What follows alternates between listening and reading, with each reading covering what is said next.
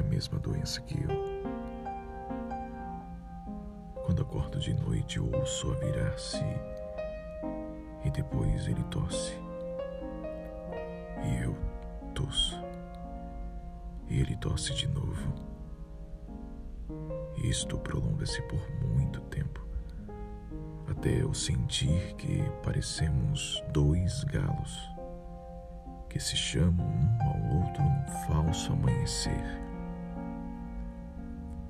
desde granjas distantes e escondidas.